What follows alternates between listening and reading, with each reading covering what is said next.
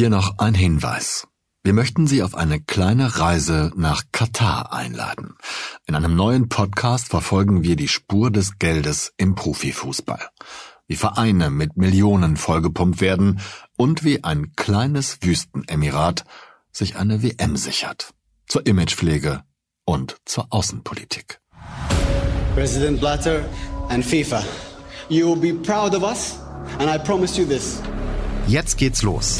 Am 20. November startet die Fußball-Weltmeisterschaft. Viele fragen sich, darf ich mir das überhaupt ansehen?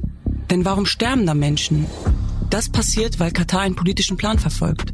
Und da geht es nicht nur um die Ausrichtung einer WM, sondern um Macht und Einfluss. Das Mittel dafür? Geld. Viel Geld. Bei den großen Entscheidungen der UEFA führt kein Weg mehr an Al-Khalifa vorbei. Was richten Investoren und immer größere Geldsummen im Fußball an? Die Antwort darauf ist nicht einfach. Und spannender als jeder Krimi. Ich bin Daniel Montazeri vom Spiegel. Und ich bin Tuba Tekal, Ex-Fußballprofi und Menschenrechtsaktivistin. Ausverkauft. Katar, der Fußball und das große Geld.